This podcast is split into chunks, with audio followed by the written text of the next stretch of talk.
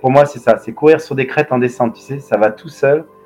Tu regardes à droite, à gauche, des paysages de dingue. Tu as une petite herbe douce sous les pieds ou un petit chemin bien marqué sans cailloux. Et là, tu vas à 15 à l'heure, là, et tu t'écartes les bras pour voler, là. et là, c'est juste énorme.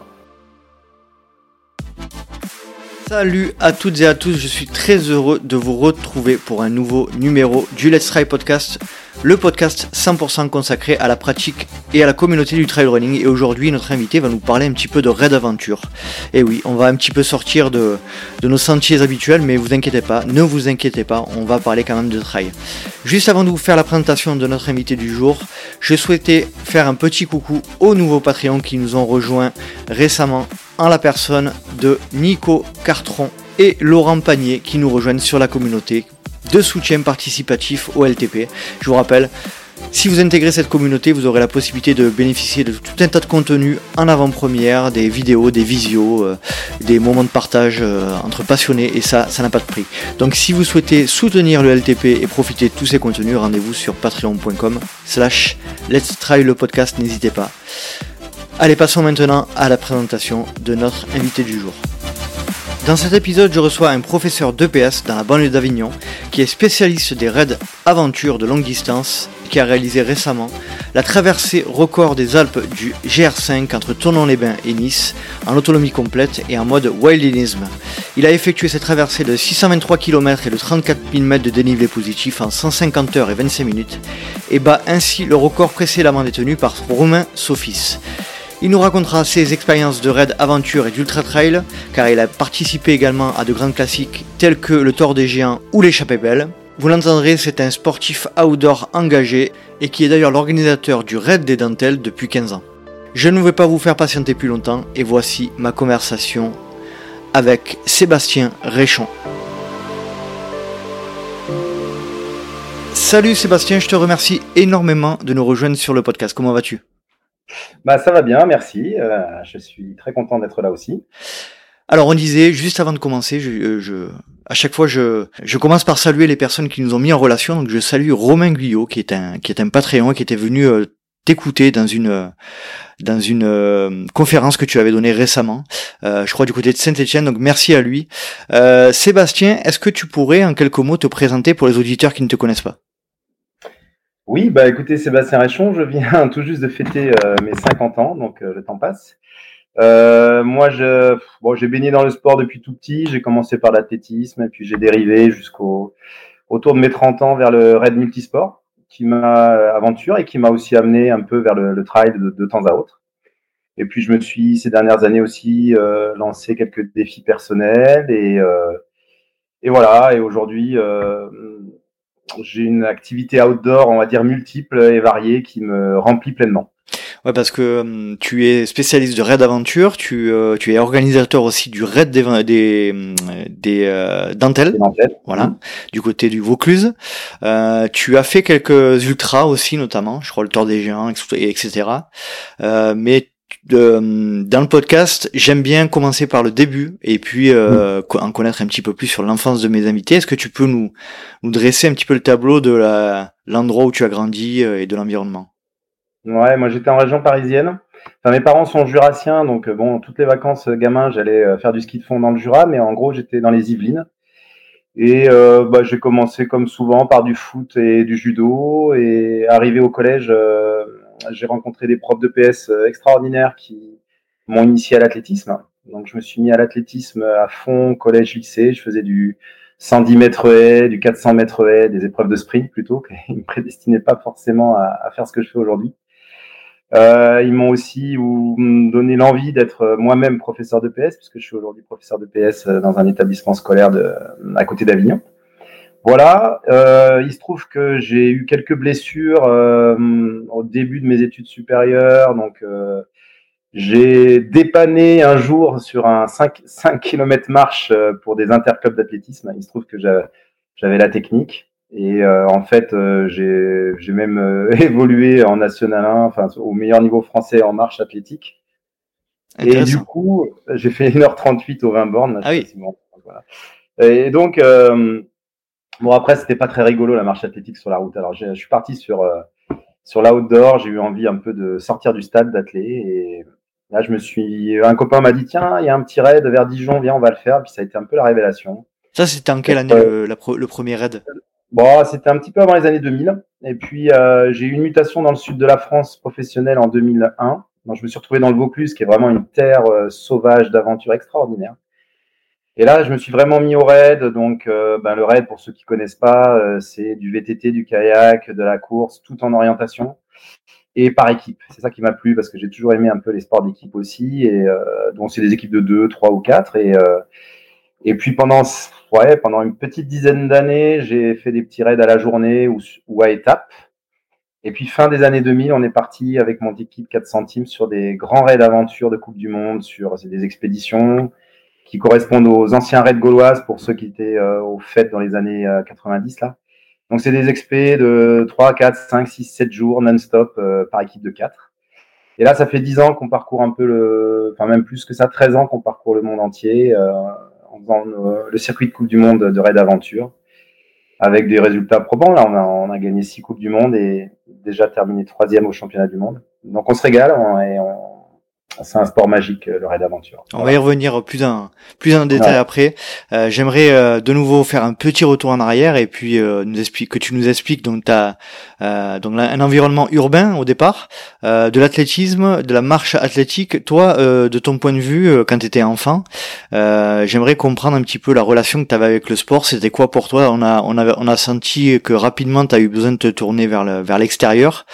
tu as toujours senti au fond de toi que, que tu avais besoin de d'espace vert hmm, J'avais besoin de sport, ça c'est clair, parce que euh, en fait j'ai passé euh, une dizaine d'années de ma vie vraiment sur un, stade d'athlétisme, une piste de 400 mètres, tu vois, à, m'entraîner 4, 5, 6, 7 fois par semaine, aller en salle de muscu aussi pour faire de la muscu, pour gagner en vitesse. J'étais vraiment baigné dans le monde de l'athlétisme, mais euh, mais c'était c'était déjà un collectif parce qu'il y avait un groupe d'entraînement, un entraîneur et petit à petit j'ai tout de suite entraîné aussi parce que j'aimais beaucoup aussi transmettre. Donc, à un moment donné, j'étais même athlète et entraîneur en même temps. Et euh, j'étais euh, ouais, j'étais guidé par ce groupe, par l'envie de progresser, de dépasser ses limites déjà à l'époque, mais sur des c'était l'idée, c'était de gagner un dixième sur 110 mètres haies ou euh, quelques dixièmes sur 400 haies, tu vois. J'ai toujours été dans l'idée de, de performance, de, dépasser mes limites, d'être performant, ouais, mhm.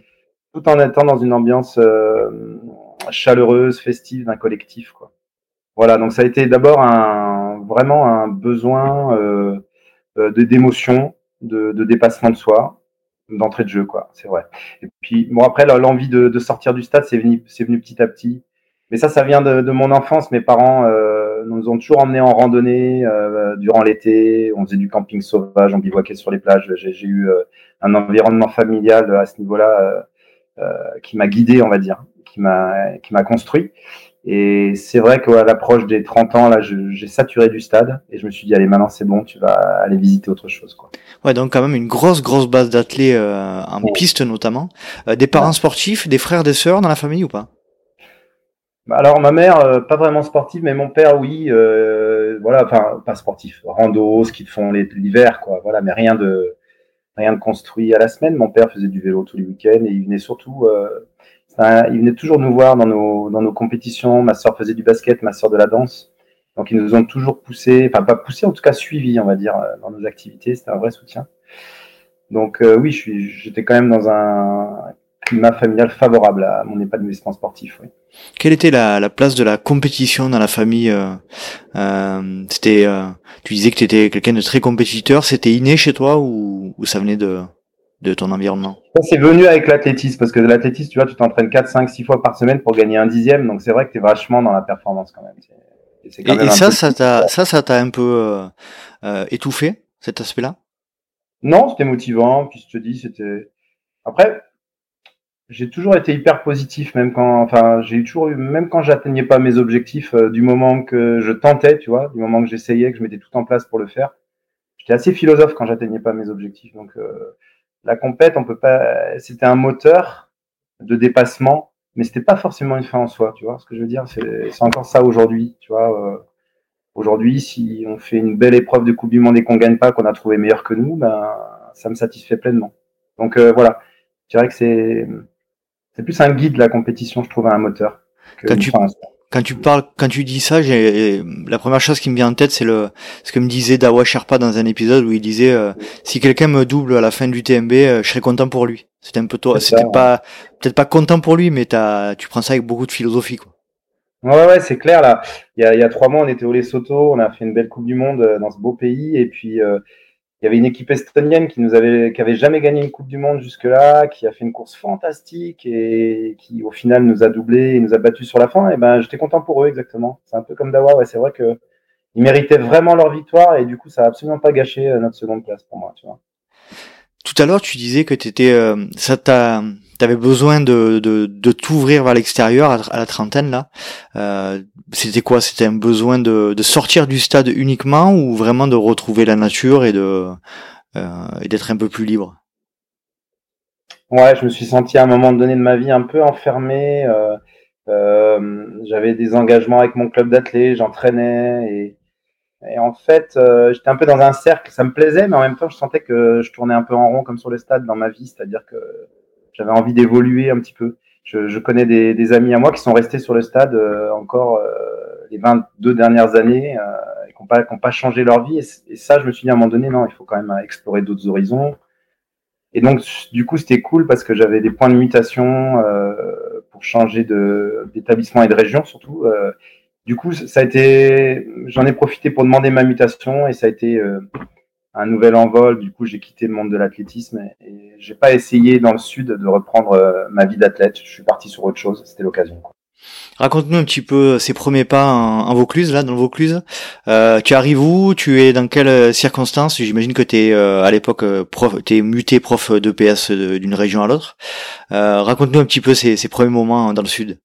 Ouais, moi je quitte Trappe, alors je bosse à Trappe dans une zone euh, difficile où je me régale hein, avec euh, avec ses élèves et, et donc j'ai bah, j'ai 800 points de mutation. S'il y a des profs qui me regardent, ils verront que c'est énorme et donc je me dis bon bah, je vais tomber dans un petit lycée tranquille du Vaucluse et puis non, je retombe dans la zone sensible de Carpentras et là je reprends pour 8 ans euh, dans un dans un rôle plus d'éducateur que d'enseignant on va dire, mais qui, qui m'a plu aussi et qui m'a permis de rencontrer des des collègues extraordinaires. Mais c'est vrai que je me retrouve dans le Vaucluse à habiter euh, vers Cavaillon, dans les pommiers. Et puis le Vaucluse, bah, pour ceux qui connaissent pas, c'est assez magique, c'est sauvage, il y a plein de gorges. Il y a le Ventoux, bien sûr, que tout le monde connaît, le Mont Ventoux qui, qui aux quatre saisons est, est tellement fabuleux, différent. L'hiver, c'est de la haute montagne, de la vraie haute montagne périlleuse. Et puis, et puis l'été, on a un peu de fraîcheur là-haut. Donc il y a ce Ventoux, il y a le Luberon, il y a les monts du Vaucluse, il y a des gorges escarpées, il y a une nature euh, magnifique. Et les vignes des vignes, il y, a des, il y a du bon vin aussi. Bon, l'année dernière, tu vois, je, on fait un petit entraînement dans le Vaucluse et on tombe euh, nez à nez avec un loup, tu vois. Il y a des belles surprises, il y a, il y a une faune et une flore euh, vraiment sympa. C'est, ouais. Moi, à chaque fois que je vais m'entraîner dans le Vaucluse, un petit peu loin de, d'Avignon, euh, c'est que du bonheur. Les dentelles de Montmirail aussi, bien mmh. sûr. Je connais très bien cette partie puisque j'ai fait le Grand Raid du Ventoux récemment.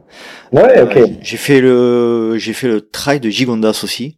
Donc je connais, je connais plutôt pas mal. J'ai des amis aussi sur Carpentras, donc euh, c'est vrai que c'est un, c'est un. Je pense que c'est un département qui est, euh, de mon point de vue, euh, un des plus beaux, notamment par ce, ce fameux Mont Ventoux qui monte jusqu'à 1900, si je dis pas de bêtises, 1912 12 mètres. Donc on est vraiment, ouais, sur un, sur un, un beau, sur un beau massif très, très sauvage et très rude. toi, ce qui, tu connaissais avant, avant d'être muté dans cette région, tu connaissais le le, euh, pardon, euh, le Vaucluse Oui, oui, j'étais venu en vacances deux trois fois. Justement, j'avais fait du VTT dans le Luberon. Euh, Avignon était une petite ville qui nous plaisait bien avec son festival d'été assez dynamique et ouais, ouais, je connaissais, je connaissais bien. Et c'est vraiment là que je voulais vivre. Ouais. C'était, je voulais plus que le bord de mer, je voulais des, des terres un peu nature et sauvages. Quand tu arrives sur sur donc Carpentras ou Cavaillon, c'est là que tu, tu immédiatement tu commences à, faire du sport nature ou ça a pris un peu de temps? Ouais, ouais, là, direct, en fait, euh, je m'inscris euh, dans, dans, le club de course d'orientation euh, du coin parce que l'orientation est primordiale dans les raids d'aventure. En fait, on n'a rien de balisé, on est tout avec les cartes, quoi. Donc, je, je, je mets tout en place, du coup, pour, pour pouvoir être performant en raid. Donc, je m'inscris dans un, un, club de course d'orientation, dans un club de kayak, euh, voilà, je, je m'achète forcément un bon VTT et puis je vais commencer à faire des petits, des petites courses à droite à gauche, des vétathlons, des petits trails courts. Euh. Ouais, ouais, je me mets tout de suite focus euh, euh, sur les, les, disciplines outdoor qui, qui constituent Raid Aventure. Ouais. Mais avec comment comment ça t'est devenu cette idée du raid aventure? Tu, tu en pratiquais déjà quand tu étais sur la région parisienne ou pas du tout? Ouais, c'est ça. Je te dis, il y a un copain qui me branche un jour sur un petit. On est encore en région parisienne. Il me dit ah j'ai vu passer un raid vers Dijon. Viens, on va le faire. Et puis donc c'était s'appelait le Kir d'enfer. c'était un vieux un, raid un peu historique là-bas où c'était c'était balisé. Il n'y avait pas d'orientation, mais en gros on enchaînait kayak, VTT, trail par équipe de deux et bah, ça avait vachement plu. Et puis après, je me suis renseigné, j'ai vu un petit peu. Bon, après, je connaissais le raid gauloise, j'en avais entendu parler, mais bon, ça me paraissait juste pas possible à ce moment-là de faire des trucs pareils. Mais bon, oui, voilà, je me suis dit, allez, il y a un bon. Euh, à l'époque, euh, plus que maintenant, il y avait, il y avait pas mal d'organisations de raids et. Euh, oui, mais Salomon à l'époque était, était, d'ailleurs. Et... Salomon était beaucoup sur le raid aventure à l'époque. Ouais, c'est ça, tout à fait. Ouais. Mm. Mm. Euh, tu disais beaucoup de beaucoup de sports différents pour arriver à, à performer ou à, ou à participer à des, à des raids d'aventure. Euh, tu avais déjà dans l'idée, toi, euh, quand tu t'es lancé dans cette discipline-là, de, de performer ou c'était juste euh, pour participer, pour voir un peu du, du pays, quoi? Ouais, bah forcément, quand tu viens du monde de l'athlé, quand tu passes dans un autre sport, tu as envie de performer, c'est dans, dans ton ADN. Ouais. Ouais, donc tout de suite, ouais, effectivement, bah, tu vois, si je me suis, j'ai tout mis en place, on va dire, pour euh, vite performer, bah, parce que j'avais envie, au-delà de me faire plaisir dans la découverte des, des parcours, des paysages, j'avais aussi envie de jouer forcément, forcément devant, ouais. Donc, euh, j'ai constitué un petit peu une équipe autour de moi avec des, des amis, des talents, on va dire, et puis euh, petit à petit, ça s'est construit et on a d'abord atteint euh, des belles victoires sur des raids à la journée euh, en France, tu vois, sur des raids du, je pense aux raids du Mercantour, Courchevel, des beaux raids un petit peu alpins. Et puis euh, voilà, donc ça, ça a été pendant 6-7 ans comme ça. Puis après, le groupe, c'est là aujourd'hui 4 centimes. mon équipe là, c'est c'est un groupe d'une dizaine de personnes et on tourne un petit peu sur différentes courses. Donc et puis ça, voilà, j'ai des collègues de mon âge qui ont arrêté parce que bon, ils ont eu une certaine usure psychologique ou physique. Là, il y a des jeunes qui intègrent l'équipe. Donc voilà, tu vois, c'est ça reste euh, voilà un sport d'équipe avec un groupe que j'ai construit euh, au fur et à mesure. Quelle euh, particularité tu trouves quand tu arrives dans ce milieu du, du raid aventure? On dit souvent, j'entends souvent dire que c'est un peu la l'ancienne, les, les, anciens raid, raiders, comme on les appelle, sont, sont devenus les trailers d'aujourd'hui, plus ou moins. Euh, ça a un petit peu basculé de l'un à l'autre. Toi, tu as retrouvé quelle atmosphère euh, dans le raid d'aventure quand tu y as, quand tu l'as intégré? Écoute, euh, j'ai tout de suite aimé ce, ce microcosme un peu où euh, il y a beaucoup de fraternité. Où, bon, déjà, tu vois, le trail c'est individuel, hein, sport individuel, on se regarde, tiens, mm. un peu, tu vois euh, quand on est en difficulté, on est centré sur soi-même, euh, c'est pas évident à gérer, ou ça l'est, comme pour ceux qui ont une grosse force mentale. Moi, je suis arrivé dans un sport d'équipe où euh, beaucoup de solidarité entre les équipes, où on s'entraide parfois, et, euh, et où euh, bah, quand tu as, un souci, bah, tu peux compter sur tes équipiers pour t'aider, et inversement. Et du, coup, ouais, moi, j'ai tout de suite eu, ça m'a tout de suite plu, cette différence sport individuel, sport d'équipe. Il y a le dépassement de soi dans les deux, mais euh, voilà, je, bon, du coup, comme j'alterne un peu, euh, où je, vais parfois m'égarer ou m'amuser sur les trails, je, sens bien, euh, j'aime bien euh, retourner au raid ensuite, tu vois, où il y a de l'échange, du partage. En trail, finalement, il y a peu d'échange et de partage. Tu, peux, faire course commune à un moment donné avec un collègue sur un parcours et t'entraider, bien sûr, ça, ça arrive et heureusement, mais grosso modo, quand même, tant que t'as pas franchi la ligne d'arrivée, t'es un peu seul, quoi. Et, c'est riche aussi hein, sur la connaissance de soi. Mais bon, moi j'aime bien le partage et, et l'entraide aussi. Qu'est-ce que hum, quand tu, tu, tu commences à, à pratiquer vraiment vraiment ce, ce, ce raid d'aventure, euh, tu prends conscience que tu peux tu peux performer dans ce sport très rapidement ou ça a pris un peu de temps? Oui, de, très rapidement. Alors il faut, faut vraiment euh, savoir que l'orientation est primordiale en fait dans, ces, dans ce sport et en fait très vite je me rends compte que je lis bien les cartes que je suis assez à l'aise dans la lecture de cartes et du coup, euh, bah, tu gagnes un temps fou. quoi. C'est pas parce que tu vas être un monstre en VTT que tu vas gagner un raid multisport. Non, parce que si tu te perds sur la première balise en course d'orientation derrière et que tu perds 15 minutes, ça sert à rien. Donc, euh, c'est vrai que tout de suite, j'étais assez à l'aise en orientation. Et, euh, puis, quand j'ai, pour la première fois, euh, je me suis engagé sur une épreuve de Coupe du Monde de, de raid long. C'était sur un raid in France en 2009. On a fait troisième d'entrée de jeu sur cette Coupe du Monde. Et là, j'ai senti effectivement que j'étais très à l'aise dans l'endurance extrême, en fait. Que qu'être en zone de confort pendant 3, 4, 5, 6 jours, c'était pas un problème pour moi et même je prenais du plaisir. Quoi. Et que la gestion du non, non sommeil était aussi quelque chose que, qui avait été assez facile pour moi. Donc, euh, oui, là, je me suis dit, il y a, y a, un truc à faire. quoi. C'est vrai qu'en 2009, ça a été un peu la révélation, ce premier, ce premier Raid in France. Euh, je crois qu'on avait mis 130 heures, tu vois, pour euh, boucler la ligne d'arrivée. Et là, je me suis dit, oui, oui, c'est ça que je veux faire, en fait. Et depuis, bon, voilà, je suis sur ce circuit de Coupe du Monde Aventure. Du chemin a, été parcouru. Euh, ça me fait penser à une discussion qu'on a eue avec un, un ancien un ancien raider qui est Dorian Lopez, qui est qui fait partie de ma promotion euh, en BPGEPS et que tu connais a priori, euh, qui a partagé un certain nombre de, de moments et, qui me disait que ben dans les équipes de de raid aventure, il y avait certains profils qui étaient hyper recherchés, notamment les, les orienteurs du coup. Toi, tu étais un petit peu ce profil-là, quoi. Ouais, c'est ça. En gros, dans une équipe de quatre, euh, bah, déjà, tu as une féminine obligatoirement. Mhm. Donc, euh, nous, dans notre équipe, on a la chance d'avoir Sandrine Béranger. Alors, je vais en parler un petit peu. Sandrine Béranger, elle a commencé le trail dans les années 2004. Euh, Et puis, elle n'avait pas fait de sport avant. Puis, elle s'est dit, tiens, il y a un trail à, La Réunion, je vais aller le faire. Et pour son quasiment premier trail, elle a gagné la Diagonale des Fous en 2005. Mhm. Donc, ça, tu vois, c'est notre partenaire, Sandrine Béranger. Donc, en gros, il te faut une féminine dans une équipe. Et nous, on a, je pense, la, la meilleure raideuse mondiale, on va dire, actuellement il te faut un très bon orienteur, mais je dirais même deux, parce que quand il est fatigué, ton orienteur, euh, il peut faire des boulettes. Alors c'est bien qu'il y ait un deuxième relais. Puis il faut que tu aies des gars un peu forts, qui soient capables de porter des sacs de 15 kilos ou de ou d'accrocher le copain avec une laisse pour l'aider dans sa défaillance passagère. Bah, une équipe, c'est un peu comme ça, un, petit mélange, une alchimie entre entre quatre euh, entre quatre talents, mais tu peux pas être performant effectivement si t'as pas un orienteur. Ça, tu c'est pas possible. Ouais. La grosse différence principale entre, tu en as parlé tout à l'heure, entre le trail et, euh, et le raid aventure, c'est euh, cette notion de solidarité. Euh, je vais te poser un petit peu la question, un petit peu vague, mais euh, c'est un peu vache. Mais euh, quel est ton, ton plus beau moment de solidarité dans, dans le raid aventure jusqu'à présent? Il y en avait à retenir. Ouais, il y, en a plein, plein, plein. Après, là, là, il y en a un par exemple qui est juste magique. Il y a, il y a trois mois, là, on était au Lesotho et on faisait un trek euh, course, enfin un trek, euh, ouais c'est ça, dans un canyon. Et en fait, on évoluait euh, au bord d'une rivière. Et cette rivière, il fallait la traverser souvent. Et elle était quand même assez démontée cette rivière-là. Et à un moment donné, en bas, assez en bas, on était trois équipes ensemble. Il y avait une équipe d'Afrique du Sud et des, Estoniens. Et en fait, on s'est dit, mais là, si on traverse un par un, on est, on est foutu, on va se faire emporter.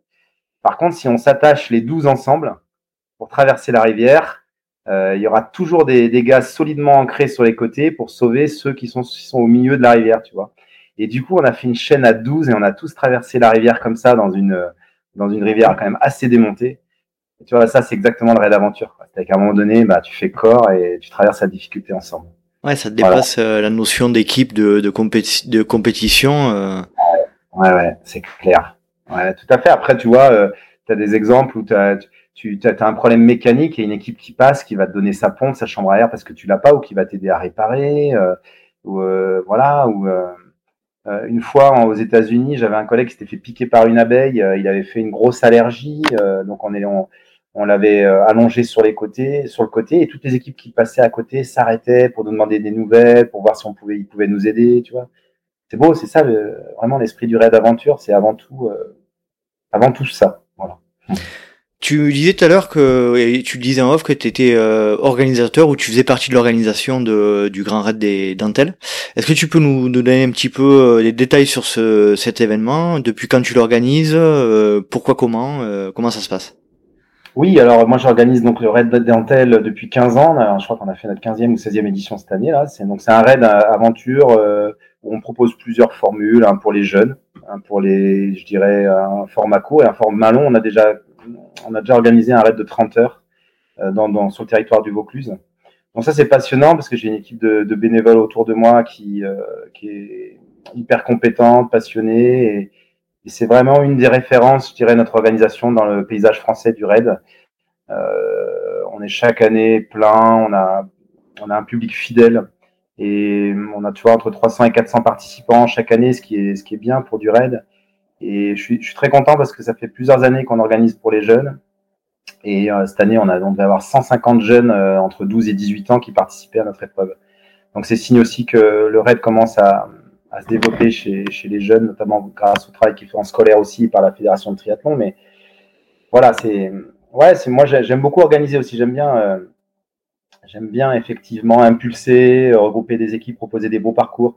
Nous, notre aide des dentelles, il n'y a jamais le même parcours. C'est-à-dire que chaque année, on va dans un secteur différent du Vaucluse et on propose des nouveaux parcours. Et du coup, euh, bah, c'est vrai que c'est pour ça que les gens se lassent pas, parce qu'à chaque fois, ils viennent découvrir un nouveau, un nouveau territoire du Vaucluse. Et puis, bien sûr, avec une alternance euh, de course à pied, de VTT, de parfois un peu de kayak, même si on n'a pas beaucoup de rivières, et puis euh, du canyon, euh, de la spéléo. Enfin, voilà. On essaye de varier nos, nos, nos propositions, nos contenus pour que les gens se lassent pas. Donc voilà. Et on a, on a eu de la chance parce que les années Covid, on a réussi à passer au travers une fois en septembre, une fois au mois de mai. Et du coup, on n'a jamais eu de coupure là depuis 16 euh, ans euh, sur notre organisation. C'est quoi pour toi le, quelle est pour toi la, la difficulté principale à dans l'organisation d'un, raid d'aventure comme ça? C'est si tu veux nous sortir une difficulté euh, principale. Voilà, aujourd'hui, clairement, c'est euh, des problèmes d'autorisation. Mmh. Euh, Administratif. On a, administratif. On a de plus en plus des difficultés, nous les organisateurs, à aller au bout des parcours qu'on souhaite proposer. On a énormément de bâtons dans les roues, euh, c'est terrible. Je donne un exemple. Cette année, on avait, on était championnat régional jeune et on devait, on devait finir sur un petit bout de la Sorgue. Et un petit bout peu emprunté en kayak sur la Sorgue. Et on a eu, mais alors, on a eu euh, des, euh, des lobbies, on va dire, qui ont œuvré, euh, qui ont œuvré pour qu'on n'ait pas l'autorisation. Ça a été assez insupportable.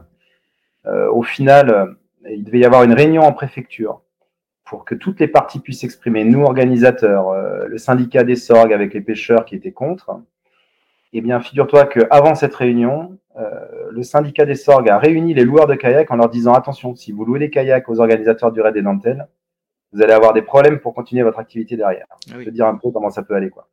Donc voilà, c'est un exemple où, parfois tu vas aller proposer un, un passage pour tes coureurs sur un GR dans un très bel endroit où des milliers de randonneurs passent mais on va te refuser, toi, que 50 euh, coureurs passent à cet endroit-là, tu vois, parce que tu es en compétition. Donc il y a des fois, il y a des absurdités comme ça qui te mettent juste, euh, en colère, quoi. Moi, je suis, et, des fois même, c'est des, c'est des, tu vois, c'est Natura 2000, c'est l'ONF, c'est des associations qui sont là pour préserver l'environnement, mais nous, nous, le RAID, le monde du RAID, mais on adore cet environnement. Il n'y a pas plus respectueux que nous, quoi. Tu verras jamais une barre de céréales par terre, un papier. On fait, on met pas de balisage, on met rien, tu vois nous, nous euh, personne ne se rend compte de notre passage après nos courses. Mhm. Tu vois? Et, et, voilà, on n'est pas plus éco-responsable en tant qu'organisateur. Ça, c'est pas possible de trouver. Et, et c'est des, c'est des gens qui s'occupent de l'environnement qui nous refusent. tu vois, moi, des fois, c'est juste fatigant, c'est juste irritant. Il faut, aujourd'hui, pour continuer à organiser, il faut avoir le cœur bien accroché, un gros moral. Je peux te le dire parce que c'est de en dix ans, ça s'est énormément euh, complexifié. Ouais, c'est la question que j'allais te poser, c'est est-ce que tu as vu une, une, vraie évolution négative de ce point de vue-là? C'est, je pense que c'est clair, quoi. Ouais, clairement, clairement. Quand c'est pas les propriétaires, les propriétaires, ça a été toujours le cas. Les propriétaires privés, bon, à un moment donné, tu ils veulent pas que tu passes chez eux, bon bah tant pis, tu fais un détour. Mhm. Mais c'est juste insupportable quand on t'interdit un GR, tu vois. Ça, ça c'est juste pas possible. Ou quand là, le coup de la sorgue, ils vont te dire ouais, il faut pas ouvrir une nouvelle voie de navigation. Tu parles là où on voulait naviguer, mais personne serait allé naviguer là, quoi. Tu vois, c'est juste par principe. À un moment donné, les gens ils posent des principes et ils te, ils te coupent le bonheur que tu peux apporter à, à des coureurs euh, à un moment donné, quoi. C'est trop, c'est trop triste, trop dommage. En fait, euh, dans, dans un but de préserver la nature, euh, on en tombe dans des extrêmes où finalement tu vas couper les gens de la nature. Et moi, je crois vraiment que plus tu vas amener les gens dans la nature, plus tu vas les amener à, à, la respecter. Mais c'est clair. Mhm. Plus, plus, plus on pourra organiser, leur faire découvrir ces, ces territoires magnifiques, bah, plus ils auront envie de faire des efforts, plus ils trieront leurs déchets, moins ils prendront l'avion, etc., etc. Moi, j'en suis persuadé. Mais bon, si tu peux pas organiser, si tu peux plus rien faire, euh, ils vont être, euh, ils vont pas, ils vont pas être sensibles, à mon avis, à la cause. Ça, j'en suis sûr. Ce sera surtout l'occasion euh, de, de découvrir des, des, des lieux proches de chez nous dont on n'a même pas euh, suspecté l'existence et donc euh, peut-être aussi indirectement de limiter les déplacements et de, de rester plus proche de chez soi. Quoi. Ah oui, il y en a des territoires fabuleux à côté de chez nous. Hein. C'est clair. la France, c'est une terre magique. Hein c'est clair. Hein. On est d'accord.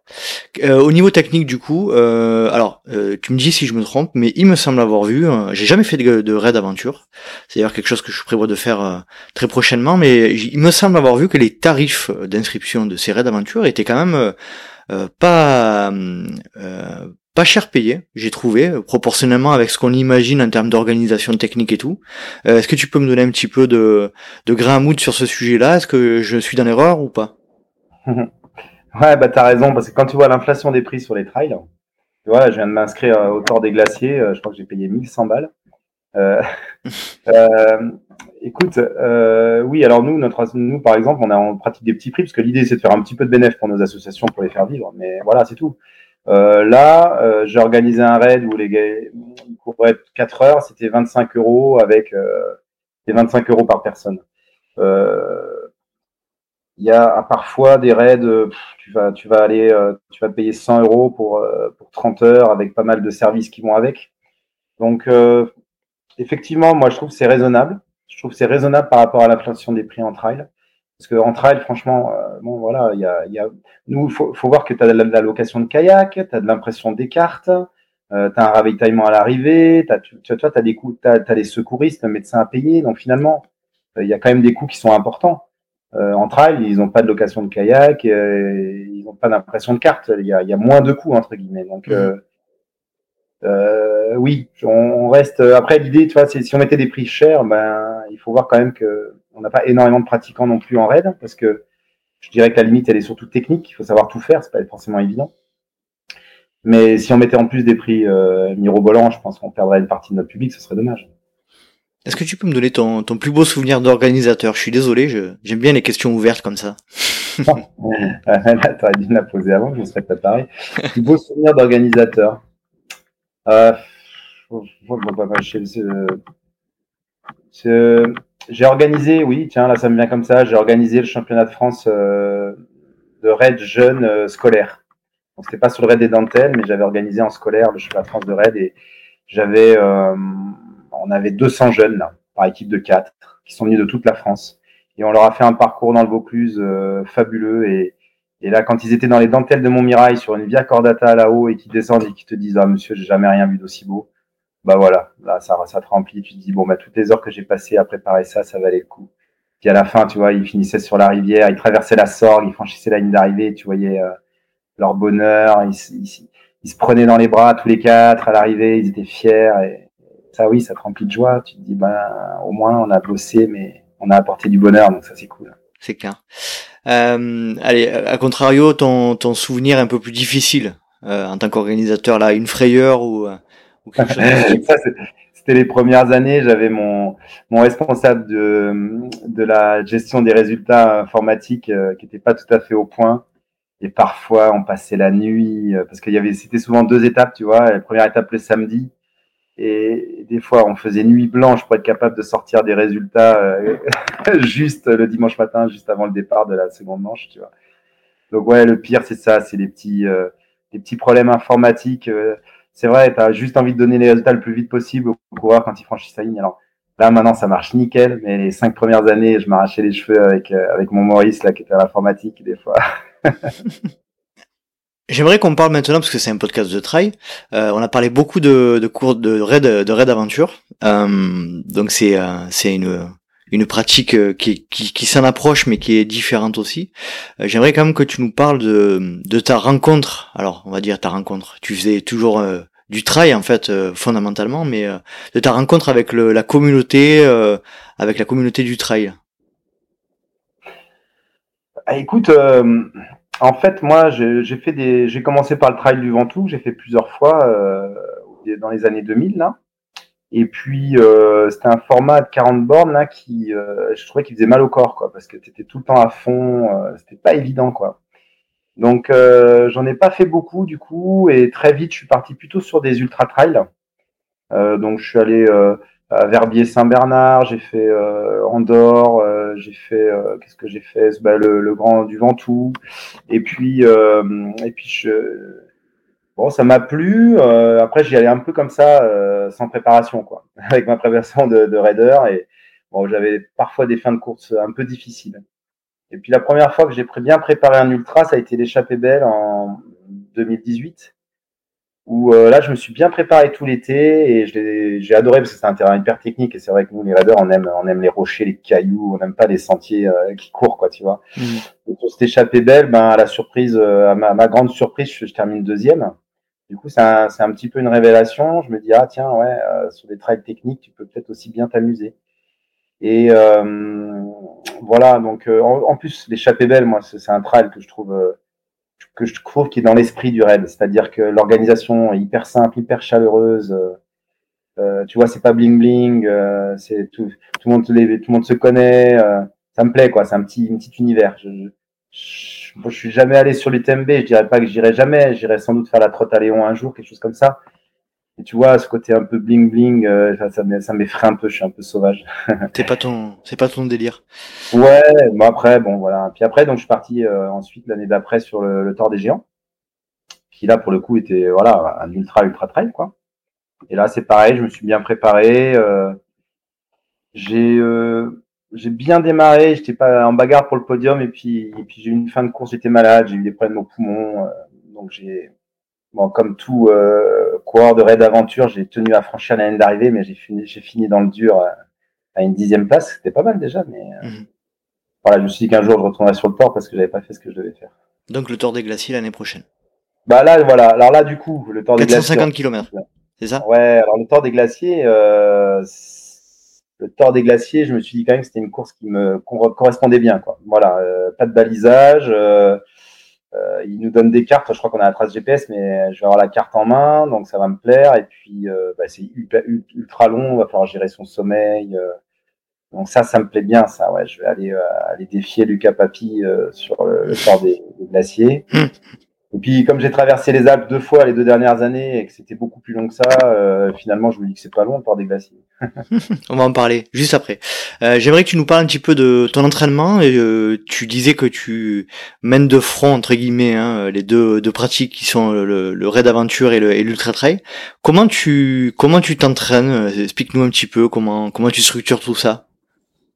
Bah écoute, je, je m'entraîne pas beaucoup. En fait, je pense que c'est pour ça que je dure un peu dans le temps, que j'ai pas trop de, de blessures, parce qu'en fait, je me préserve pas mal. Euh, du coup, j'ai des entraînements croisés en permanence. Je fais, en fait, en fait, j'ai mon établissement, mon collège, il est à 8 km de chez moi. Donc, euh, grosso modo, je vais quasiment à vélo tout le temps. Donc, une journée de boulot. Comme en plus, j'anime une section sportive raid avec mes élèves, euh, tu vois, je te fais 50 km de VTT dans la journée euh, sans les voir passer. Donc, je fais beaucoup de vélo pour aller au bahut, pour revenir. De temps en temps, j'y vais en courant, je reviens en courant. Euh, je me fais une petite séance de kayak par semaine sur la sorte tranquille. Et sinon, j'ai une grosse sortie par semaine, une sortie euh, confort, en allure confort plaisir le mardi. Tu vois, je, je bloque mon emploi du temps euh, sur les quatre jours. Et le mardi, j'ai pas d'élèves, du coup, je vais souvent sur le Ventoux faire des grandes sorties. Je prends mon vélo, je fais une grande sortie également. Et puis je fais, euh, comme on a un sponsor qui s'appelle Naturex, on entraîne les salariés de Naturex en fractionné. Du coup, je me fais une petite séance de fractionné avec eux aussi par semaine. Donc voilà, c'est un peu au feeling. C'est pas comme quand je faisais de l'athlétisme où tout était programmé euh, au kilo près en muscu ou à la seconde près sur les séances, tu vois. C'est un peu au feeling, euh, surtout que maintenant mon corps euh, il est marqué, tu vois, de, ces épreuves d'ultra endurance que je fais. Donc du coup, il connaît, il sait faire. Enfin, tu vois, j'ai aucune incertitude sur sur est-ce que je vais y arriver parce que tellement bouclé de grandes aventures de, de, de, plus, de plus de 100 heures que finalement, quelque chose de très long ne m'inquiète pas. Il faut juste que j'ai fait quelques sorties longues, que j'ai beaucoup de sommeil en arrivant avant de mes épreuves. Il a la mémoire, ton, ton corps a la mémoire de l'effort en fait. Ouais, c'est clair en fait. Euh, bah, je l'ai bien vu euh, entre ma première traversée des Alpes et ma deuxième. Euh, mon corps se, se, souvenait en quelque sorte. Tu vois, je sais pas si tu vois ce que je veux dire, mais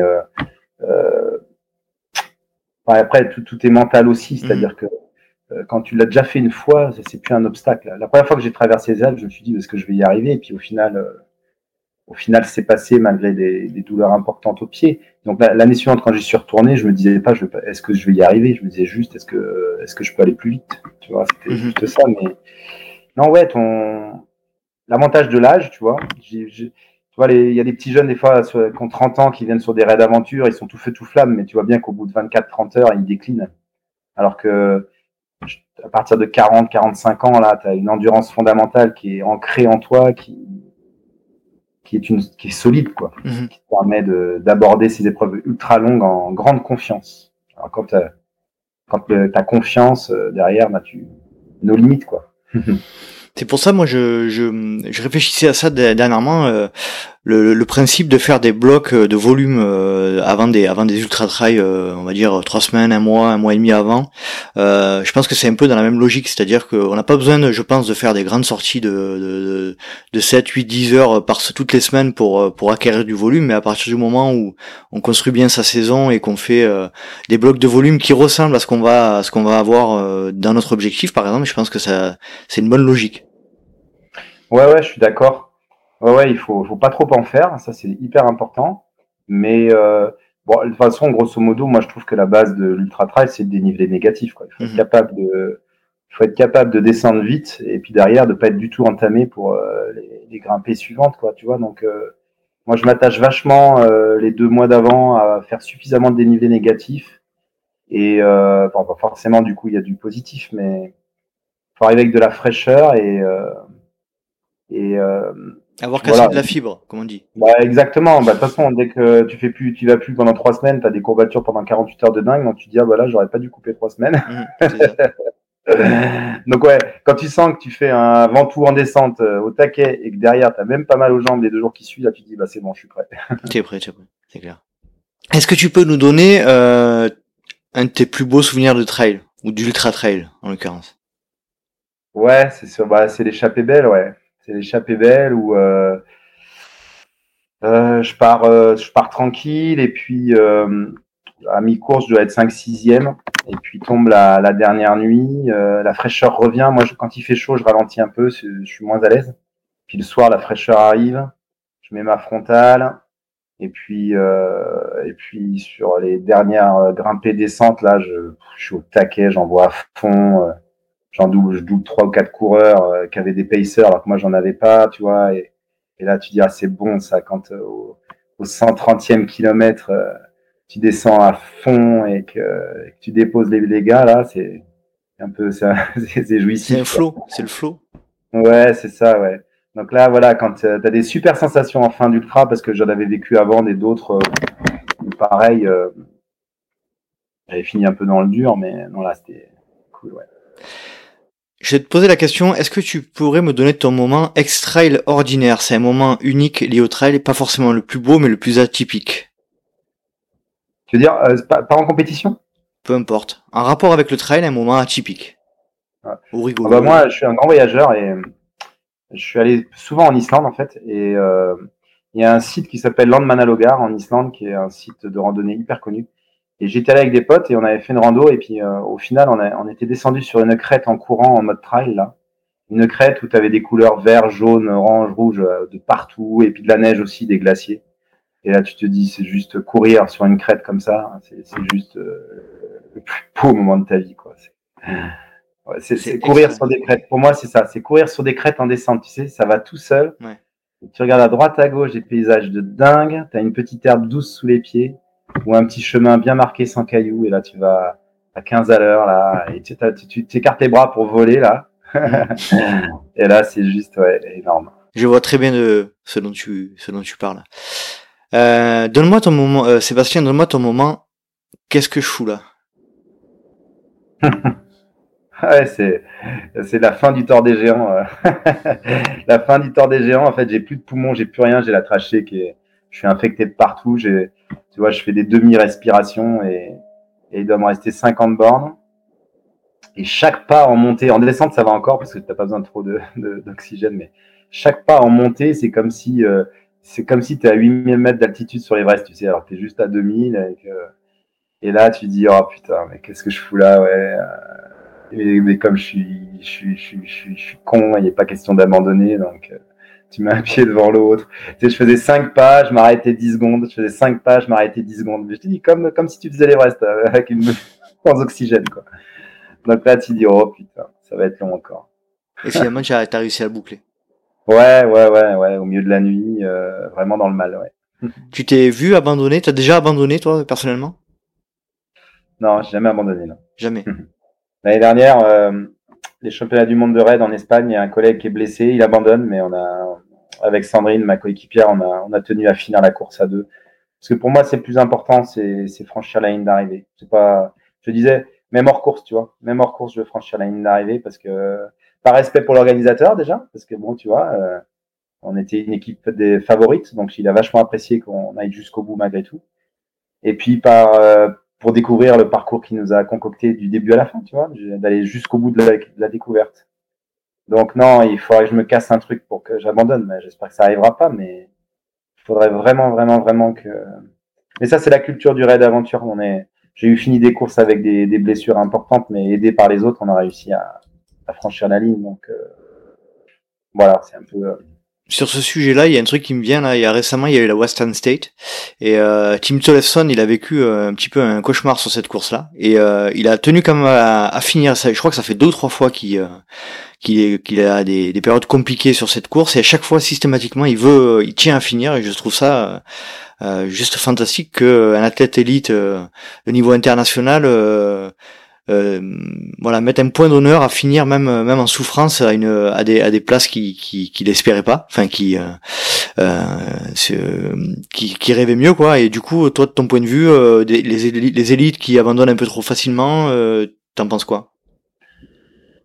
Oui, bah moi je, je trouve c'est chouette ce qu'il fait Tim, parce que en fait il est dans l'essence même de notre sport, quoi. C'est-à-dire que sur la ligne de départ, on a tous d'abord l'idée de franchir la ligne d'arrivée. Après, un athlète, euh, tu vois, l'année dernière, quand on a continué jusqu'au bout en Espagne, euh, ça a surpris pas mal de teams, notamment les teams élites. Ils se sont dit, tiens, ils vont jusqu'au bout, alors qu'ils auraient pu se préserver pour une autre course à un autre moment, tu vois. non, pour moi, c'était une évidence, quoi. Après, je peux comprendre euh, quelques athlètes professionnels, tu vois, qui en vivent. bon, ils se disent, bon, bah là maintenant, il vaut mieux que j'arrête pour me consacrer à notre objectif, peut-être dans un mois ou deux. Bon, chacun voit midi à sa porte. Bon, après, je trouve que c'est une belle philosophie. Après, faut pas non plus se mettre en danger. Sûr. Moi, j'ai toujours fini, mais je me suis jamais dit que j'allais euh, que j'allais trop loin le jour. Euh, j'espère que j'aurai la lucidité un jour de me dire là, non, là, tu vas tu vas un peu trop loin. Tu peux, je, je veux pas me mettre en danger. J'ai une famille, euh, tu vois. Donc, mais dans la, je pense qu'il y a beaucoup d'athlètes qui qui psychotent pas mal aussi, qui s'inquiètent très vite de la grosse blessure ou, ou effectivement qui sont hyper fiers et qui veulent surtout pas terminer 40e quoi. C'est pas possible. Quoi. Bon, bah tant pis pour eux. Hein. Ça, tu le vois quand même moins dans le raid d'aventure. Ouais, tu le vois. Enfin, si, je te dis, il y a des équipes, dès qu'il y en a un qui abandonne, euh, qui sont plus 4 et donc qui sont hors classement, ils arrêtent tous. C'est hmm. encore arrivé la semaine dernière sur, euh, sur la Coupe du Monde en France, là, qu'on a fait. Euh, toi, tu as des équipes qui, qui arrêtent dès qu'un coéquipier est malade et abandonne, alors que d'autres vont jusqu'au bout à, à 3. C'est, toi, tu as, deux cas de figure. Hmm. On va parler un petit peu du GR5, Sébastien. Euh, c'est la traversée des Alpes entre Toulon-les-Bains et Nice. Euh, tu l'as faite en autonomie complète et en mode wildnism, pardon, si je prononce bien. Euh, c'est traversée. C'est compliqué à prononcer. Ouais. en mode sauvage, on va dire. Ouais, c'est ça. Euh, traversée de 623 km et 34 000 mètres de dénivelé positif en 150 heures 25 minutes. Et tu bats donc le record précédemment détenu par euh, Romain Sophis. Euh, tu l'avais déjà tenté l'année dernière et t'avais loupé le, le, record entre guillemets hein, de, de, deux petites heures. Est-ce que tu peux nous raconter d'où euh, d'où t'es venu cette envie de faire le GR5 et puis euh, et puis nous en dire un petit peu plus sur cette sur cet exploit? Oui, bah écoute, ça c'est né euh, pendant le Covid en fait. Bon, j'avais vu passer le premier record de Pascal Blanc qu'il avait fait une première année. Après, j'avais bon, tu vois, j'avais vu aussi l'actu. Je suis un peu l'actu du trade. J'avais vu que Romain avait battu ce record. Et puis, euh, l'année du Covid, euh, tout, notre, coupe, notre Coupe du Monde de Raid Aventure a été annulée, bien entendu. Et du coup, il, moi, je déprimais hein, euh, avec mon kilomètre d'horizon pour aller m'évader. C'était juste pas possible. Donc, je me suis dit, il me faut un objectif pour cet été. Et puis voilà, je me suis dit, tiens, je vais faire ce, cette traversée des Alpes, mais je vais la faire à la mode Raid Aventure. Je voulais pas euh, de pacer, d'assistant. C'est déjà une usine à gaz à préparer, du coup, à monter, parce qu'il faut, voilà, euh, ça me plaisait pas du tout dans cet état d'esprit-là. Et puis j'avais un copain, Cyril Cointre, euh, qui était un, un, trailer organisateur qui avait fait aussi du raid d'aventure avec moi, qui avait lancé un petit peu ce, cette philosophie du waldinisme. Euh, l'idée un peu, c'est de, bah, de faire notre sport avec un moindre coût écologique, quoi. Et du coup, euh, ça m'a plu. Je me suis dit, tiens, on va le faire différemment. Parce que je suis pas un modèle non plus. Moi, je prends l'avion pour aller faire mes coupes du monde, tu vois. Euh, je suis loin d'avoir une taxe zéro carbone, mais je me suis dit sur un projet en France, on va essayer de montrer qu'il est capable de, euh, il est possible de mmh. faire différemment. Donc je me suis dit allez go, euh, on se fait cette traversée des Alpes.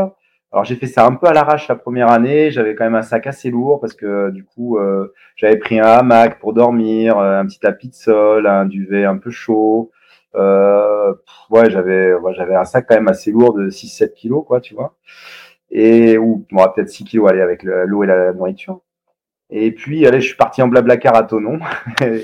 et, et j'ai enchaîné tout seul comme un grand avec ma carte bleue euh, pour m'acheter à manger là où je trouvais. Euh, tes 40 cartes de, de la région. Et, mes cartes, voilà, ouais, j'avais pas, j'avais pas le tracé GPS, moi, moi orienteur. En plus, c'est vachement sympa d'avoir la carte parce que tu vois le, le nom du sommet qui, qui passe à gauche, etc. Enfin, tu vois, tu, c'est hyper, euh, ça, ça, ça, te change un petit peu euh, la, moto, la monotonie de l'effort. Mhm. Plutôt que tu vois la trace sur sa montre, là, moi, j'avais les cartes, j'avais toutes mes cartes. Ouais.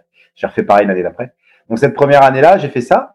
Et puis, euh, moi, j'avais pas spécialement, euh, j'avais jamais fait un effort comme ça à pied sinon, hein, donc j'avais pas préparé mes pieds spécialement, tout ça, j'avais pas trop fait gaffe. J'avais pris une petite pharmacie, mais bon, et un peu à l'arrache comme ça, la première année, il se trouve que en fait, je me suis quand même, euh, parce que j'avais quand même pris euh, les temps records de Romain pour voir où, je me situais, tu vois. Puis au bout de deux trois jours, je me rends compte que je suis presque en avance sur le record avec mon gros sac, alors que lui, il était avec des assistants et payeurs, tu vois. Donc je me dis ah bah tiens, c'est pas mal, Seb, tu te dérouilles pas mal. Donc du coup, je me prends au jeu et, euh, et euh, jusqu'au bout, jusqu'au bout, je suis un petit peu en avance du record. Et puis euh, jusqu'à la dernière étape où, euh, où là, je prends un coup de chaud terrible avant Nice, où euh, finalement, je suis posé dans mon hamac avec une mini insolation. Et donc, je laisse, je laisse échapper le record pour deux heures. Mais je boucle quand même le truc en 164 heures, je crois, ou 162, je sais plus du coup. Et euh, ben, assez fier et euh, avec des grosses ampoules de partout au pied enfin bon j'avais fait preuve d'un mental assez fou. Et j'avais réussi à avoir en plus j'avais fait des bornes en plus parce que pour trouver des alimentations ouvertes il fallait que je m'écarte du GR euh, j'avais je m'étais posté des colis aussi euh, pour euh, des nouvelles chaussures des nouvelles fringues un petit peu d'alimentation donc du coup j'étais allé à la poste à Modane j'avais perdu du temps aussi enfin bah, tu vois j'étais j'avais pas du tout rentabilisé le chrono mais c'était pas grave et du coup euh, du coup, après, je me suis dit, tout l'hiver, ça m'a trotté dans l'esprit. Et comme euh, le Covid continuait, plus ou moins, je me suis dit, là, il faut y retourner, toujours en mode wildisme, mais là, euh, on va retourner, on va rentabiliser, on va gagner 2 kilos dans le sac, tu sais déjà où dormir, tu sais déjà où tu vas pouvoir t'alimenter. Et donc, je l'ai refait l'été dernier, et là, ça a été magique, quoi. Euh, j'étais, déjà, je, comme je te le disais tout à l'heure, je savais que mon corps était capable de le faire. J'avais un peu mieux géré les pieds. Euh, et puis ça s'est bien goupillé. Enfin, j'ai eu une météo qui était moins bonne par contre, mais j'ai quand même bien géré. Et puis j'ai été beaucoup plus vite. Du coup, c'est vrai que j'ai battu le record de plus de 10 heures. Et tout en prenant un plaisir immense, en faisant des rencontres fabuleuses avec la faune. J'ai rencontré un loup. Enfin, tu vois, j'ai ça a été un peu euh, comme si une petite étoile euh, était au-dessus de moi et me guidait. tout s'est bien passé. J'ai rencontré des gens qui m'ont ouvert leurs portes pour dormir. Euh, ça a été assez merveilleux et j'en garde un souvenir assez fou de cette traversée des Alpes ouais, en 150 heures. Ouais. Et euh, pour parler un petit peu organisation, là, euh, tu avais prévu de dormir euh, tant d'heures par jour? Comment comment comment tu t'es organisé à ce, sur ce point de vue-là? Ouais, c'est ça. J'avais prévu en gros euh, euh, deux à trois heures par nuit de sommeil, d'entrée de jeu dès la première nuit en fait. Enfin quoi que j'ai un peu improvisé mon départ. Quand je suis arrivé à Tonon-les-Bains la deuxième fois, il était 15 heures. Et euh, il devait y avoir des orages, finalement, il n'y en avait pas. Donc j'ai dit, allez, j'y vais. j'ai annulé mon hôtel, je devais partir le lendemain matin, je suis parti à 15h. Et donc du coup, j'ai dormi un petit peu la première nuit et après, je me suis vraiment calé euh, 3 heures, euh, 3 heures par nuit. Ça fait un peu deux cycles de sommeil. Moi, j'ai un cycle de sommeil en gros d'une heure et demie, donc du coup, euh, 3 heures par nuit euh, et puis le reste, par contre, pendant 21 heures, quasiment sans s'arrêter. Euh, je dirais que voilà, c'est plutôt ça ma, ma force, c'est-à-dire d'être capable de faire quasiment euh, du non-stop à une allure moindre que vont faire les, les, autres trailers, mais qui vont prendre plus de repos. Euh, voilà. Donc du coup, moi, comme je m'arrête quasiment pas, ça me permet d'avaler des kilomètres et des kilomètres tous les jours. Là, j'étais à plus de 100 bornes par jour euh, et un gros dénive, quoi. Ça, c'est le raid aventure qui t'a aidé, j'imagine, et puis aussi le euh, ton, tes qualités d'orienteur, j'imagine, qui ont, qui ont aussi permis, bon, pas peut-être moins sur la deuxième fois parce que tu connaissais le parcours, mais euh, euh dans quelle mesure le raid aventure t'a aidé là-dedans? Oui, euh, le raid aventure, bah forcément la gestion du sommeil, tu vois, le mm. fait d'être, nous en raid aventure, c'est pareil, on s'arrête jamais. Hein. On s'arrête jamais, si ce n'est pour dormir une demi-heure, une heure. On dort moins que ce que j'ai dormi dans les dans les Alpes. donc oui, et puis bon, bah, moi c'est le, le mental, on va dire mon point fort au-delà de mes qualités physio, parce que tu sais j'ai une VO2 max qui est à 55, vraiment rien d'exceptionnel. Moi, par contre, je suis capable de tenir des heures et des heures et des heures à 70% de ma, ma VO2. Quoi. Mmh donc voilà. oui, forcément, le, forcément le raid aventure m'a formaté mmh. pour ce genre de défis incroyable, enfin, incroyable, je sais pas, mais en tout cas long. Dans la gestion des, de la résolution de problèmes aussi, peut-être? Euh, Est-ce que tu as été confronté à des problèmes à gérer que tu as que tu euh, pu résoudre par ton aussi euh, avec l'aide de ton de ton historique dans, dans le raid? Ouais, bah, carrément, carrément.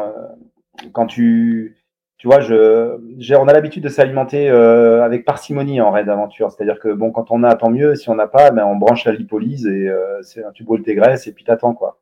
Il y a une étape où où j'arrive euh, dans un village euh, trop tôt. J'arrive trop tôt, le, restaurant ou l'alimentation est pas ouvert. Bon bah tu te dis bon bah c'est pas grave, je vais aller au prochain. Puis tu arrives au prochain village, tu arrives en plein service, il est 13 heures et là il y a pas de place. Donc tu peux pas manger non plus. Tu dis bon bah tant pis, je continue, je vais au prochain. Et au prochain, bah non, c'est fermé, c'est trop tard. Enfin, tu vois, et à un moment donné, bah, c'est vrai que quelqu'un qui n'a pas l'habitude, il pourrait être en stress, dire je m'arrête, il faut que je m'alimente. Bah non, bah moi, tant pis, je m'alimenterai quand je pourrai, tu vois. Puis il y a un autre soir où euh, où euh, il y a un orage qui se pointe. Euh, c'est dans le Mercantour à la fin. Et il y a, un orage qui se pointe le soir et c'est là j'ai 10 heures d'avance sur le record et il reste plus que 24 heures et je me dis bon ben là j'ai un dernier col à passer euh, bon ben soit soit je joue la sécu j'attends j'attends soit soit je franchis le col je tente quoi et puis bon je commence à monter à une cabane de de berger un peu plus haut, je fais le point, euh, dans le brouillard, il y a des petits éclairs de ci, de là, et puis euh, et je me dis, allez, t'as l'habitude, t'as confiance, vas-y. Donc euh, j'y vais, je monte à fond comme si j'étais en trail du Ventoux, tout frais, tout, tout reposé, et puis je suis dans le brouillard là-haut, je vois pas un mètre devant moi, mais je suis à fond au taquet, puis finalement j'arrive à redescendre et à passer ce col dans le mauvais temps, et, et puis là, il y a je tourne la tête et là il y a un loup qui m'observe, tu vois. Il y a un loup qui me regarde, euh, qui me dit bah genre bravo Seb, euh, t'as été couillu sur ce coup-là, euh, félicitations, tu vois. Mm. C'est trop drôle la vie des fois, c'est beau. ça valait le coup de prendre le risque après pour pour justement sauter sur le, le, rayon sécurité là. Euh, toi, ton point de vue, euh, t'avais quelqu'un qui te suivait à distance au niveau sécu, t'avais déclaré un petit peu cette cette traversée. Comment ça s'est passé là au niveau plus administratif aussi? Oui, alors j'étais équipé d'une balise, hein, euh, donc tous mes proches et puis même euh, euh, ceux qui me suivaient sur, sur les réseaux, ils pouvaient suivre mon évolution avec une balise. Voilà, donc je pouvais actionner effectivement le, le signal d'urgence en cas où. Après, je te parle d'un orage. Si ça avait été, si l'orage avait été vraiment sur le col avec des éclairs foudroyants, je n'y serais pas allé. Hein. Mmh Là, je sentais que c'était jouable, qu'on était, on était, c'était limite, mais que bon, voilà. Donc euh, j'ai toujours quand même la notion de, je c'est pareil, je, moi, moi je tiens vraiment à la vie, donc je vais pas aller m'engager sur des trucs escarpés, dangereux, euh, euh, voilà. Je, donc en termes de sécurité, j'ai pas eu l'impression de prendre de risques du tout dans mes deux traversées. Non, non en, fait j'ai l'habitude de gérer jour et nuit. La, faune me fait, moi, moi je croise un, un, loup, ça me fait pas peur, au contraire j'ai envie de l'observer. tu vois, y a rien, y a, je, je crains pas quoi des fois il y a des gens ils ont des peurs mais complètement euh, infondées quoi tu vois euh, tu me dis tu vois si tu marches sur un serpent mais les serpents ils tentent d'arriver longtemps avant que tu arrives euh, ils se barrent. J'ai jamais vu un serpent dans mes courses ou dans mes trails et puis oui enfin tu vois dans les raids d'aventure j'ai déjà été dans des marais avec des alligators ou des, trucs comme ça donc forcément ça donne confiance quoi en, en, ton en ta bonne étoile et au fait que en fait les animaux si tu vas pas les chercher ils te laissent tranquille quoi c'est clair, c'est clair. Est-ce que tu peux nous parler du coup euh, Je crois qu'elle alors euh, là, ça, j'arrive un peu à ma limite de connaissance sur cet aspect-là. Euh, autonomie, semi-autonomie. Est-ce que tu peux nous donner un petit peu la différence par rapport à tous ces aspects? Bah oui, écoute, moi donc moi mes, modes traversée des Alpes, c'est en autonomie complète du coup, puisque j'ai absolument pas de, j'ai personne qui intervient je me, fais mon, auto-ravitaillement, je m'envoie des colis à droite à gauche, tu vois. Mhm. Euh, après, une semi-autonomie, euh, ben, ce serait euh, quelqu'un que tu verrais, je sais pas, toutes les 24 heures, qui te, qui serait là pour juste ton coucher, des choses comme ça. Euh, et après, on a les modes records, genre, euh, genre le GR20, comme ils viennent de faire. Bon, je respecte, hein, c'est pas ma conception, mais où là, carrément, tu as plusieurs coureurs en même temps, tu, c'est à peine si tu portes ta gourde. Euh, et puis, euh, bon, ben là, c'est, c'est, c'est, un autre monde, on va dire. Bon, euh, moi, je respecte tous les choix. Moi, mon mode, j'ai montré qu'en mode wildinisme, on pouvait aussi aller plus vite que d'autres qui sont, qui sont aidés, assistés. Bon, maintenant, je, si François Daen un jour veut faire la traversée des Alpes, forcément, il ira plus vite que moi. Il n'y a pas photo. Hein. J'aimerais que tu nous parles euh, de la manière dont tu as organisé ton, sac. Euh, tu disais euh, première année 6, 6 kilos à peu près. Euh, donc la deuxième année, tu as, euh, dû réduire un petit peu la contenance, d'après ce que tu me disais. Est-ce que tu peux nous donner euh, la contenance de ce du sac qui, était avec toi? Oui, écoute, j'avais une bonne pharmacie quand même, une bonne pharmacie avec quoi soigner, soigner des douleurs aux pieds, des choses comme ça, des, deux, trois, deux, trois aspirines, avoir une petite avec une couverture de survie. Donc j'avais une petite pharmacie, on va dire qu'on a en raid habituellement. j'avais deux t-shirts, donc deux t-shirts, un short. Donc un petit t-shirt de rechange éventuellement si j'avais pas le temps de, rincer dans une rivière celui de la veille. Euh, j'avais euh, un, un, petit pantalon très léger euh, pour le soir pour dormir. On a des petits pantalons de CO là hyper fins avec un, un petit t-shirt, un manche longue tout léger aussi euh, pour la nuit on va dire, pour être bien la nuit. Et puis une veste Gore-Tex, un pantalon Gore-Tex euh, léger mais performant. Donc ça c'est en termes d'habits. Après je m'étais posté des colis avec des euh, deux colis sur le chemin où j'avais une nouvelle paire de chaussures, une nouvelle paire de chaussettes, tu vois un peu d'alimentation. J'avais un, tout petit duvet, mais de rien du tout, qui pèse 150 grammes. Alors que la première année, j'avais pris un hamac, un tapis de sol. Là, j'ai rien pris. Parce qu'en fait, j'avais trouvé des cabanes avec des matelas où je m'étais rendu compte que dans les refuges, je pouvais me poser aussi euh, confortablement. Donc la deuxième année, tu vois, j'ai pour dormir, j'ai juste pris un petit duvet de 150 grammes. Et ça s'est bien goupillé parce que j'ai toujours trouvé euh, un matelas. En fait, les, les 5-6 nuits où je me suis posé, j'ai trouvé un matelas. Et euh, j'ai un, ce qui est lourd plus, c'est tu vois, c'est pour recharger ma montre ou mon téléphone. Du coup, j'ai un, un, petit chargeur externe. Euh, J'avais un bâton. Je prends qu'un bâton parce que dans l'autre main j'ai les cartes. D'accord. euh, ensuite, euh, qu'est-ce que j'avais? Bah, mon téléphone. Donc je disais, euh, j'ai ah oui, j'ai une flasque de 500 et une gourde filtrante pour pouvoir prendre de l'eau n'importe où. Voilà, sans risque. Euh, écoute, euh, et puis en termes de, je porte, en fait, je portais jamais plus que 500 ml d'eau parce qu'en fait, tu as des rivières de partout, puis comme je peux la filtrer, il n'y avait pas de problème. Et en termes de nourriture, je portais quasiment rien parce qu'en fait, euh, je te disais, je m'alimentais vraiment que quand je trouvais euh, euh que j'étais en fond de vallée ou euh, voilà, j'étais capable de ne pas manger pendant plusieurs heures et de m'alimenter ensuite. Tu t'alimentais euh, de quelle manière? Dans des restaurants Dans des euh... Ouais, c'était un peu n'importe quoi. Ça pouvait être une boulangerie où je faisais vraiment un casse ou euh, ou la deuxième année, j'ai pas trop pris le temps de m'asseoir sur un restaurant, mais voilà, plus aller dans une alimentation vite fait, puis prendre un sandwich, des fruits parce que tu as envie de fruits dans ces moments-là, des, des yaourts, yaourts à boire, des trucs comme ça. Donc c'était ouais, c'est un peu là, c'est un peu là. Les diététiciens, ils vont s'arracher les cheveux quoi en, en m'écoutant, mais bon là, toi, sur des épreuves ultra longue distance comme ça, c'est pas évident de manger des barres spécifiques parce que euh, ça, ça, passe pas bien. On le voit bien en trail des fois, hein, on n'arrive pas trop à s'alimenter. Moi, j'ai besoin de trucs liquides, genre euh, crème anglaise, yaourt à boire. Euh, et puis de temps en temps, euh, bah, tu trouves un truc qui te plaît et, et ça passe bien aussi, une pizza ou mais bon, grosso modo, euh, c'est régime amincissant. Hein, mes, mes épreuves, là, euh, je veux dire que je perds entre, entre 3 et 5 kilos à chaque fois. Quoi. Ta lipomax, elle doit bien fonctionner par contre. Ah bah à mort, mais elle, elle, démarre tout de suite. En fait, en fait je m'entraîne jamais sans... Je, quand je pars m'entraîner, euh, que ce soit une heure ou 8 heures, je, je prends jamais rien en fait. Ta lipolyse, pardon. Moi, la lipolyse, elle se met en route immédiatement, mmh. elle a compris quoi. C'est clair, c'est clair. Bon, très bien. Euh, si tu devais re re retirer de cette expérience de, de, la dernière année là, de, enfin de cette année, euh, quelque chose, ça serait quoi? C'est qu'en fait, on a, on a, on a, on a les limites qu'on s'impose, sinon on n'en a pas quoi. Pour moi, on a, on, on, tous, on peut dépasser nos limites euh, très très longtemps. Tu vois, moi j'ai 50 ans, j'ai l'impression de pas encore avoir atteint mes limites. Quoi, j'ai encore d'autres trucs à faire, d'autres projets, et je me dis que tous, tous à condition que le mental y suive, on peut, on peut dépasser ces limites parce que des fois on s'en fixe arbitrairement, on dit oh ça je peux pas faire, ça je peux pas faire. Mais si, vas-y, tente, tu verras bien. Et en fait, au final, euh, rien n'est impossible. Impossible is nothing. Moi, voilà ce que j'en pense. C'est à partir du moment où tu y crois, c'est toujours possible. Et puis, ah, si tu as tout mis en place et que tu n'y arrives pas, c'est pas grave, pas de regret. Mais en, fait, il faut y aller, quoi. Il faut tenter parce que cette traversée des Alpes, je pensais pas être capable de faire ça. Puis finalement, euh, j'ai presque trouvé ça facile. Mhm. Est-ce que tu peux nous donner un petit peu euh, ton opinion et ton avis? Bon, on, imagine ce, euh, ce que tu vas dire, mais par rapport à l'écologie, l'aspect écologique de la pratique du trail aujourd'hui et la pratique du, des sports outdoor d'aujourd'hui, voilà, si tu avais un message à faire passer sur ce sujet-là.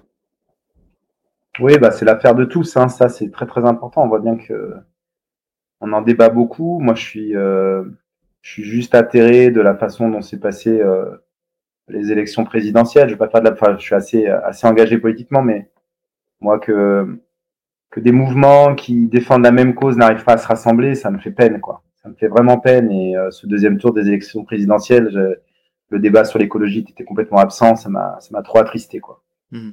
Après, euh, du coup, je me dis, ben, si les politiques s'en emparent pas, si, si on a on n'a pas des politiques qui vraiment ont ça en priorité numéro un, tous les efforts qu'on fait nous, c'est un peu des gouttes d'eau, quoi. Mais bon, c'est mieux que rien. C'est mieux que rien. Alors, euh, tu vois, nous, dans notre organisation, on a arrêté les lots concurrents, par exemple. On, s'est dit que c'était de la consommation inutile pour rien. Euh, on fait au début, comme tout le monde, on faisait fabriquer des lots concurrents en Chine on s'est dit bon, euh, des fois tu as des lots concurrents dans les épreuves, euh, tu les jettes à la poubelle quand tu rentres chez toi, tu vois, donc ça sert pas à grand chose. On fait que des ravitaillements bio, éco-responsables, ou même les coureurs, euh, nous les coureurs doivent amener leurs gobelets, leurs assiettes, tu vois, on fait gaffe à de, ces petites choses, tu mhm. vois, on fait, on fait des organisations le plus éco-responsable possible. Donc du coup, bah, dans les trails, du coup, j'en fais pas énormément, mais des fois il y a des choses qui sont pas qui sont pas bien. Et, mais il y a quand même globalement une évolution dans ce sens-là quand même, je, je trouve. Euh, J'aimerais bien qu'on fasse plus attention aussi au marquage, euh, au balisage, quoi, tu vois, euh, que ce soit des trucs très éphémères à la craie qui disparaissent vite euh, et qui ne polluent pas les sols. Bon après, voilà, je te dis, moi, je, je suis très engagé. En même temps, j'ai pas, j'ai pas une taxe carbone nulle de fait de mon activité. Donc, c'est, je veux pas donner des leçons loin de là. Juste dire que c'est à chacun de faire attention. Mais moi, je pense qu'il faut surtout bien voter, quoi. il faut voter déjà mhm. et faire changer les choses par notre bulletin de vote et puis euh, vraiment euh, amener nos, nos hauts responsables, euh, nos gouvernements à, s'en emparer vraiment, quoi. Vraiment, pas faire semblant, quoi. Parce que moi, il y a eu des décisions ces dernières années qui, qui m'ont vraiment déçu, quoi. Voilà peux pas, tu peux pas euh, euh, convoquer une convention citoyenne et puis appliquer zéro de zéro mesure qu'ils ont qu'ils ont évoqué. Tu vois, c'est quand même triste, quoi. C'est de la poudre aux yeux, donc. Très bien. Bon voilà. Message passé, entendu. Ok, on a fait pas mal le tour quand même. Hein. Cool, hein. Si tu souhaitais entendre quelqu'un dans, le, dans mon podcast, ça serait qui? Quelqu'un que tu me conseillerais? Quelqu'un que je, que je te conseillerais. Alors attends, je réfléchis, hein, mais en, même temps, je vais, je vais t'avouer que j'ai pas, j'ai pas regardé toutes les personnes qui avaient été euh, dans ton podcast. non, bah après, si t'as pas de, si t'as personne qui te vient comme ça, c'est pas très grave non plus. Euh, écoute, euh, non là, comme ça, euh, personnalité du trail que j'aimerais entendre, mais tu, non, écoute, moi j'aime beaucoup, j'aime beaucoup la François Daen, enfin, tu l'as déjà invité, je sais pas, tu l'as non. pas? Non, mais François Daen. Après, Xavier, j'aime beaucoup Xavier Ténard aussi, qui a un, qui a un message euh, éco-responsable qui, qui, est très sympa. Euh, voilà, euh, c'est des belles personnalités, mais je trouve qu'on a des belles personnalités en train, hein. même mm. Yann Jornet, je trouve c'est quelqu'un de, c'est quelqu'un qui a des belles valeurs, quoi. On a des, quand même des têtes de, des têtes de gondole qui sont, euh, qui sont sains et porteurs de, de beaux messages. Donc, euh, ouais, moi, j'aime beaucoup ces, nos athlètes élites du trail. Je suis d'accord. Très bien, très bien. Je vais juste, on va, je vais te poser quelques questions rapides. Si tu veux bien y répondre sans argument. Est-ce que tu es prêt hmm. ton, plat favori, ton plat favori après la course ou après euh, le off? Euh, Une pizza. Boisson favorite après la course euh, De l'eau gazeuse. Tu es plutôt, alors t'en as parlé un petit peu tout à l'heure, gel, bar, les deux ou aucun des deux Aucun des deux. Fait maison ou industriel? Ben non, du coup, non. c'est pas. si c'est aucun des deux, c'est pas grave. De manière générale, fait maison ou industriel pour l'alimentation? Euh, Fait maison. Tu préfères une grosse rafale de vent ou une grosse averse de pluie? Euh, une, une, grosse rafale de vent. Tu préfères les racines ou le verglas? Euh, Racines. Tu préfères courir de nuit ou de jour? Ah, euh... bah les deux. Ah non, tu peux pas. Bon, bah alors, euh, bah de nuit, il y a des ambiances sympas. Quand tu cours, tu es plutôt podcast, musique ou bruit de la nature? Ah, bah c'est pareil, ça c'est variable. Euh, allez, bruit de la nature, mais de, je mets de la musique de temps en temps. Allez, c'est cool. Sébastien, je te remercie énormément pour le temps que tu nous as accordé, pour le partage de cette magnifique expérience sur le GR5. Euh, voilà, je, je, tiens à te vraiment te remercier puis te féliciter pour ce, ce record euh, exceptionnel. bah, merci beaucoup, c'était un plaisir de bavarder avec toi. Allez, merci. Et très bonne soirée, à bientôt. Allez, au revoir. Salut Sébastien, merci. Ciao. Bye.